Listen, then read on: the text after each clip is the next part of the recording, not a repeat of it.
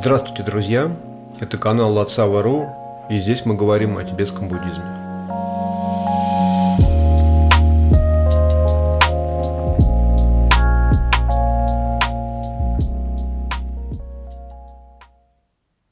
Сегодня я хотел рассказать о четырех благородных истинах. Что такое четыре благородные истины?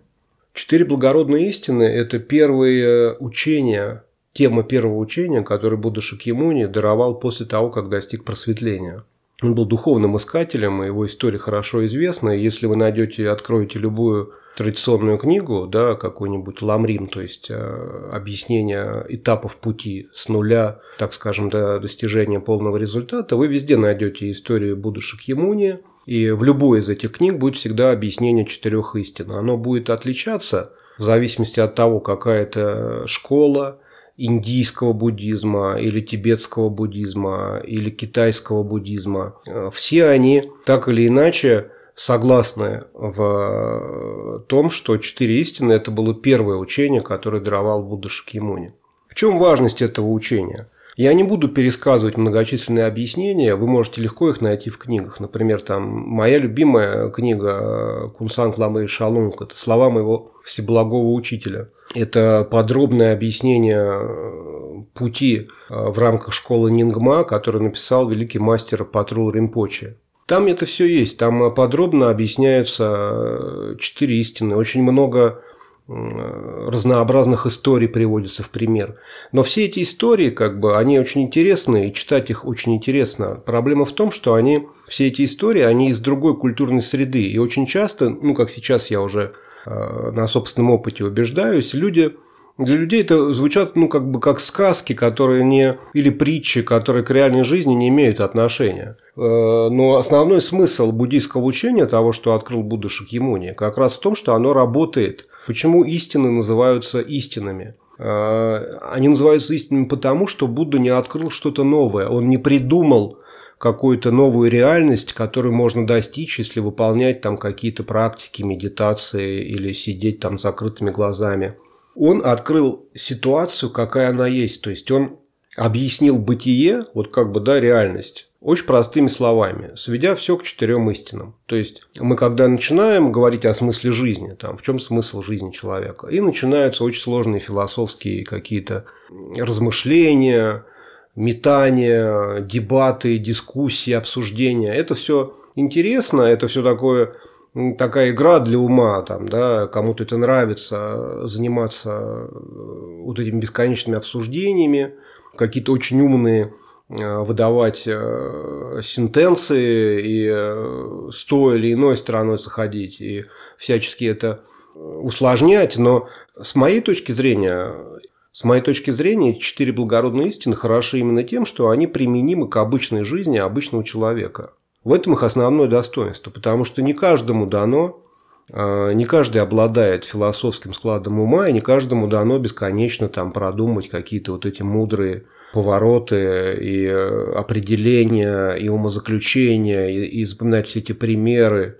Это сложно. Есть вещи попроще там, да. На это, собственно, Будда и указал. Что такое четыре благородные истины? Я постараюсь объяснить с точки зрения, вот как, ну, как это может понять обычный человек. Вот я, например, у меня никогда не было, у меня нет ни философского образования. Я даже переводчик-самоучка, по большому счету. То есть я не могу похвастаться какими-то глубокими знаниями или там стать каким-то философским складом ума, чтобы я там прям вот с детства думал о том, как вот все устроено. Ничего подобного. Я был всю свою жизнь обычным, и э, поэтому то, что я рассказываю, я считаю, там, да, может помочь обычным людям, которые, которые, ну, там, которым не дано стать профессорами психологии, философии там, да, и какие-то осмысливать сложнейшие положения. Будда, собственно, тоже не был философом, он был из клана Шакиев, как бы, да, и у них, э, ну, его отец был царем, то есть они были воины.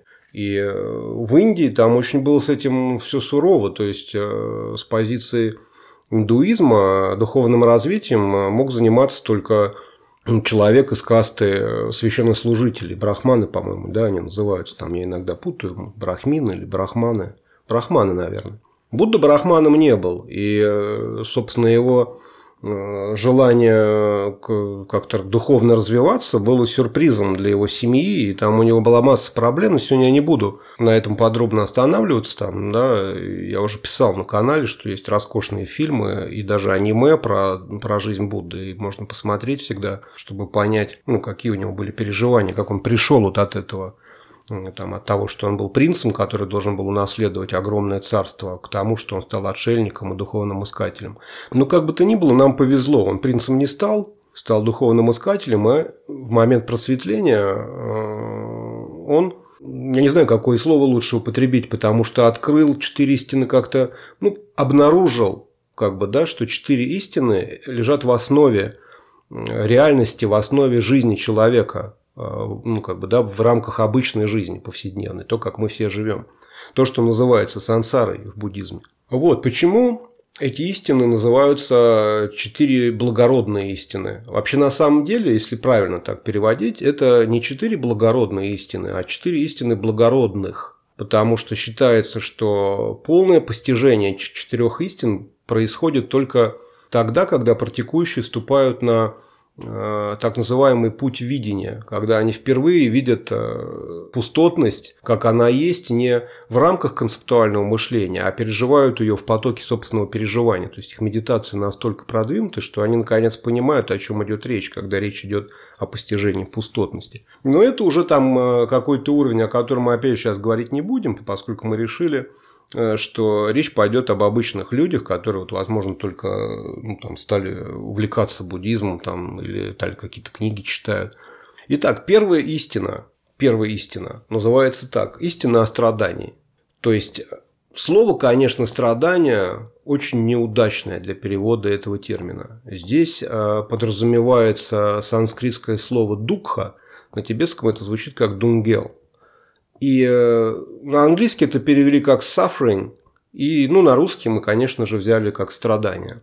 На самом деле э, духа – это не совсем страдание, как мы привыкли это слово воспринимать. Это становится очевидным, когда мы, например, можем в любом тексте, ну, по практике, по медитации, увидеть, что радость и счастье в рамках обычного существования циклического, да, так называемой сансары, это тоже страдание. То есть, грубо говоря, каждый может понять, что страдание – это когда у тебя там умирает близкий человек, или у тебя сгорел дом, или у тебя что-то болит. Это мы понимаем, да, что страдание. Но если в книге говорится о том, что э, любовные отношения – это страдание, дети там – это страдание, что благополучие мирское – это страдание. Да, тут э, в голове возникает в уме серьезное противоречие. Да, у нас с точки зрения как мы воспринимаем смысл слова страдание, это никак не вяжется. То есть мы наоборот себя ощущаем счастливыми. То есть, э, при чем тут страдание? Какое страдание? О каком страдании речь? Возникает сразу вопрос. Дело в том, что этот термин переведен неудачно. Этот термин Э, тибетский дунгел или дукха санскритский, он обозначает состояние ума, когда ум не удовлетворен тем, в каком он находится э, состоянии на данный момент. То есть это состояние неудовлетворенности текущим моментом и текущей ситуацией отдельно взятого человека. Вот так скажем. То есть, э, говоря простым языком, это когда вы откладываете собственное счастье и радость на потом, привязывая его к некой причине. То есть мы вот сидим, и нам плохо, мы испытываем духа, неудовлетворенность, потому что мы знаем, что вот сейчас нам надо еще 4 дня работать, 5 дней там, да, и только в пятницу вечером мы пойдем в бар там и выпьем пиво с друзьями. И мы всю неделю как бы, да, ждем этой пятницы, и, соответственно, отказываемся от э, получать э, ощущение радости и счастья в текущий момент. То есть мы эти четыре дня как бы ну, вычеркиваем, получается, из своей жизни. Ну да, там что-то происходит, но мы каждый раз думаем, что э, счастье это будет, когда вот мы в пятницу встретимся с друзьями. Ну это так пример там, да, повседневный. Но если вдуматься, то практически вся наша доктрина счастья построена на достижении результата в будущем. То есть мы никогда не бываем счастливы сейчас, у нас постоянно завязано счастье на достижении чего-то в будущем. Там я получу вот эту должность, я куплю машину, я женюсь там или выйду замуж. Так вот, Состояние неудовлетворенности – это базовое, основное состояние любого человеческого существа, да и любого существа в принципе. Ну, по крайней мере, из тех, кого мы видим, там животные,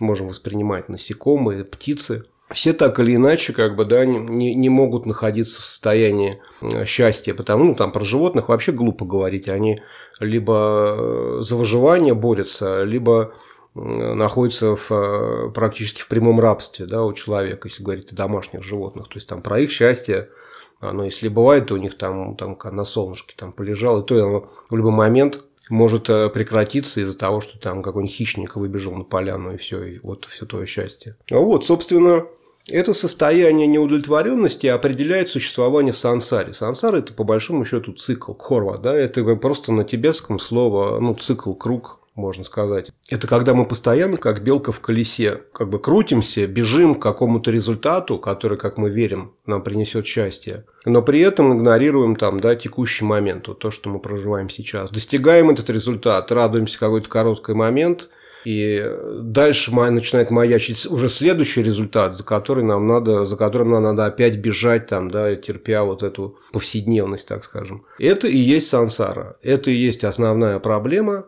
неудовлетворенность ума тем, что у него есть в данный момент. Не, ум не в состоянии наслаждаться жизнью в данный момент. Это основная проблема, это называется первая истина, истина страдания. Считается в буддизме, что вот эта истина, первая истина страдания, если вы ее принимаете, вот в этот момент, когда вы понимаете, что это так оно и есть, что вы слушаете вот это, да, вот что такое, как Будда открыл вот такую истину, вот так вот он видит реальность, и вы вдруг понимаете, можете себе признаться, да, я всю свою жизнь живу именно так. Вот, вот эта вот базовая неудовлетворенность определяет мою жизнь обычную, да, повседневную. Как я с детства там, да, и до своего возраста, я всю жизнь откладывал свое счастье на потом. И никогда не получается, да, вот эту морковку догнать, которая на палочке привязана, да, перед носом где-то там вдалеке. В этот момент, когда мы первую истину, истину о страдании принимаем, мы как бы, ну, формально становимся последователями Будды Шкимуни, потому что именно он обнаружил эту истину. Вот, когда эта первая истина когда мы ее приняли, тут как бы стоит время для второй истины. Да? Будда открывает нам вторую истину. И вторая истина, э, в ней речь идет о том, что эта ситуация, она не сама по себе произошла, нам ее не спустили какие-то злонамеренные божества да, сверху, наказывая нас за какие-то там да, провинности или грехи что это не, что это не какое-то проклятие, там, да, которое упало на нашу голову, что у этого страдания есть конкретная причина, и эту причину Будда также назвал, и поэтому это называется вторая истина, истина о причине страдания. Таким образом, получается, что когда мы узнаем, что мир устроен вот так вот, да, что сансара и страдания, и ничего поделать нельзя – у нас начинается, ну, у любого нормального человека начнется депрессия. То есть это не очень хорошая новость. Но тут появляется вторая истина, которая дает некую надежду, что у этой ситуации, у этой неудовлетворенности, у этого страдания есть определенная причина. Это уже такое более позитивное сообщение, потому что если есть причина, получается. Но это мы уже забегаем немножечко вперед, да, там на третья истина как раз, да, гласит, что от страдания можно освободиться. Но сейчас я хотел бы остановиться на второй истине. Собственно, в чем же причина страдания? Что сказал по этому поводу Будда Шакьямуни?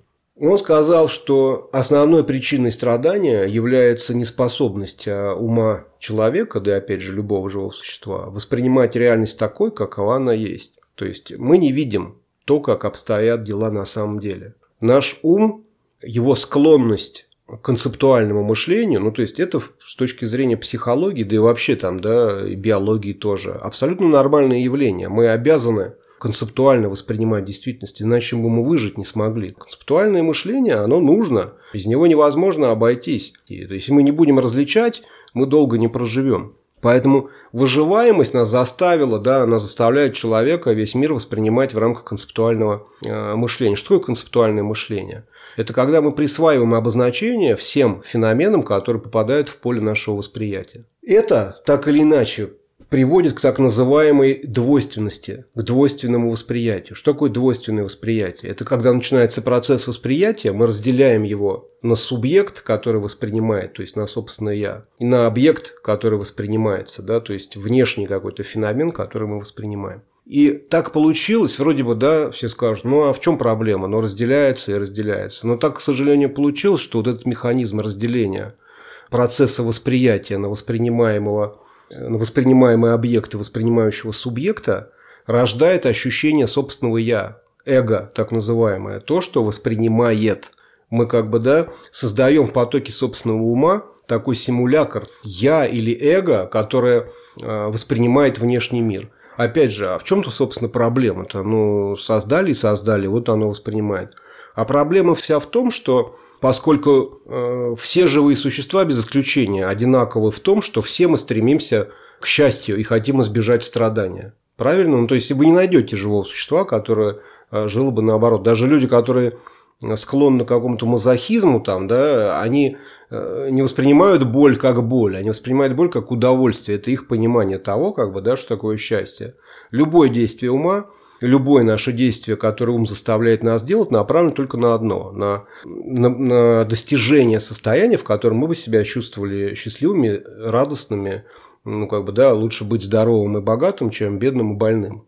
Это основной драйв любого человека. И так устроена как бы реальность, с этим ничего не поделаешь. Если понаблюдать за людьми вокруг, ну, все заняты просто тем, что пытаются свою жизнь привести в такую ситуацию, чтобы быть счастливым. Все, больше человек, в принципе, ничего не делает. Все, что он делает, он делает только ради этого. Так вот, когда в нашем восприятии реальности появляется «я», соответственно, другие, то вот это достижение счастья становится, вот это «я», оно становится одержимым достижением счастья для себя. То есть если не углубляться там, да, в какие-то, опять же, вот эти заумные философские категории, я приведу простой пример. Мы все его прекрасно там знаем, там, кто ездит за рулем, когда э, машина там, да, в пробках, в часы пик, когда вот все начинают или перестраиваться, или друг друга... То есть, основная проблема любой пробки в том, что люди не могут организоваться там, да, и по очереди перестроиться и проехать, потому что каждый хочет проехать вперед. Каждого волнует только его время. Время остальных людей, он об этом даже не думает в этот момент. У него нет такого понимания, другие. То есть счастье нужно для себя. И так в любой ситуации, в очереди там, ну не знаю, любую возьмите ситуацию, каждый хочет как бы, да, счастье для себя.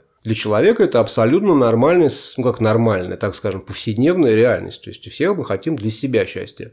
Так вот, Будда Шакьямуни сказал, что вот это желание обрести счастье только для себя – ценой игнорирования счастья других людей, это и есть основная проблема нашей неудовлетворенности. Потому что ум устроен так, что вот, как я уже сказал, что он счастлив быть не может. Поэтому мы вовлекаемся в бесконечное, бесконечный цикл существования в поисках так, вот такого состояния, в котором мы будем счастливы, который в то же самое время заставляет нас совершать массу неблагих поступков, потому что мы хотим счастья только для себя. Вот эту особенность человеческой психики – Будда Шакьямуни определил как причину неудовлетворенности, причину страдания. Это желание счастья для самого себя. То есть вера в вот это, вот в это я и, то, и вера в то, что именно это я должна быть счастлива. Пусть там все гори, все огнем. Умри, умри ты сегодня, а я завтра. Да, как там в каком-то я видел произведении.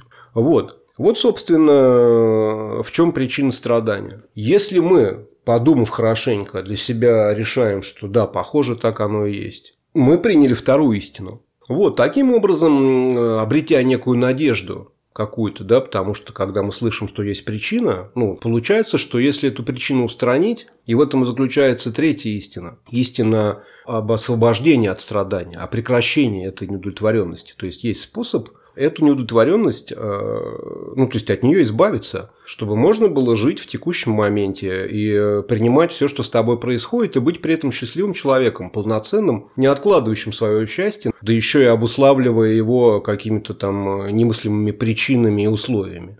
Есть люди, которые вообще там ставят себе какие-то радикальные рамки, там, да, если я там стану президентом э, мира, да, тогда вот я буду счастлив. Ну, с одной стороны, такие люди считаются амбициозными и сильными людьми, а с другой стороны, ну, чувак, а если у тебя не получится, ну ты проживешь всю жизнь и станешь президентом, и, и что получается? Ты что жил, то зря, что ли? То есть, то всю жизнь ты сидел и мучился идеей, что ты станешь президентом или ты не станешь президентом. Гораздо ведь и, и намного как бы приятнее жить, когда тебя, ну, когда ты стал уже тем, кем ты хотел стать, и у тебя все как бы есть по факту, тебе ничего больше не нужно Все, ты всем доволен, у тебя все есть. Как происходит, так и происходит. Как вот что не происходит в твоей жизни, ты все принимаешь. В этом плане как бы здесь обратная ситуация. Если обычных людей в колесе сансары, так скажем, даже счастье имеет вот этот привкус страдания, когда ты знаешь, что оно пройдет, что оно обусловлено внешними причинами. Причина завершаться, завершится состояние счастья, за ним будет спад опять то здесь обратная ситуация. Ты знаешь, что может быть и горе какое-то, да, что может что-то случиться, у тебя может быть что-то болеть будет. Ты знаешь, что здесь может быть э, что угодно с тобой в этой жизни. Может там какая-то неприятность случиться, может что-то заболеть, могут э, там близкие что-то может с ними случиться. Ты все это понимаешь, то есть ты не становишься дурачком, который там на все улыбается. Просто ты эту часть жизни принимаешь тоже. Гораздо ведь интереснее добиться просто, чем всю жизнь мечтать о каких-то пирогах и пышках в будущем, да, гораздо, ну, нам, мне, по крайней мере, так кажется, что гораздо интересней э, обнаружить в потоке ума некий потенциал, некую возможность, которая там, да, нам дана, вот как людям, и научиться пребывать в таком состоянии ума, когда ты принимаешь все, что с тобой происходит, и я уж не говорю о том, что ты постоянно идеально счастлив, но хотя бы ты э, достаточно ровно способен воспринимать какие-то вот эти перепады внешних условий, там, с хороших обстоятельств на плохие, поскольку ты ориентируешься больше на собственное состояние, а не на внешние условия, ты становишься стабильным. Это не сравнить с эйфорией, которая у тебя происходит, когда ты там, я не знаю, завоевал Кубок мира по какому-нибудь виду спорта. Конечно, не такие сильные эмоции, но у тебя стабильное, ровное состояние принятия там реальности, да, там ты каждый новый момент ты принимаешь как, как есть и, и, и живешь вот в этом состоянии,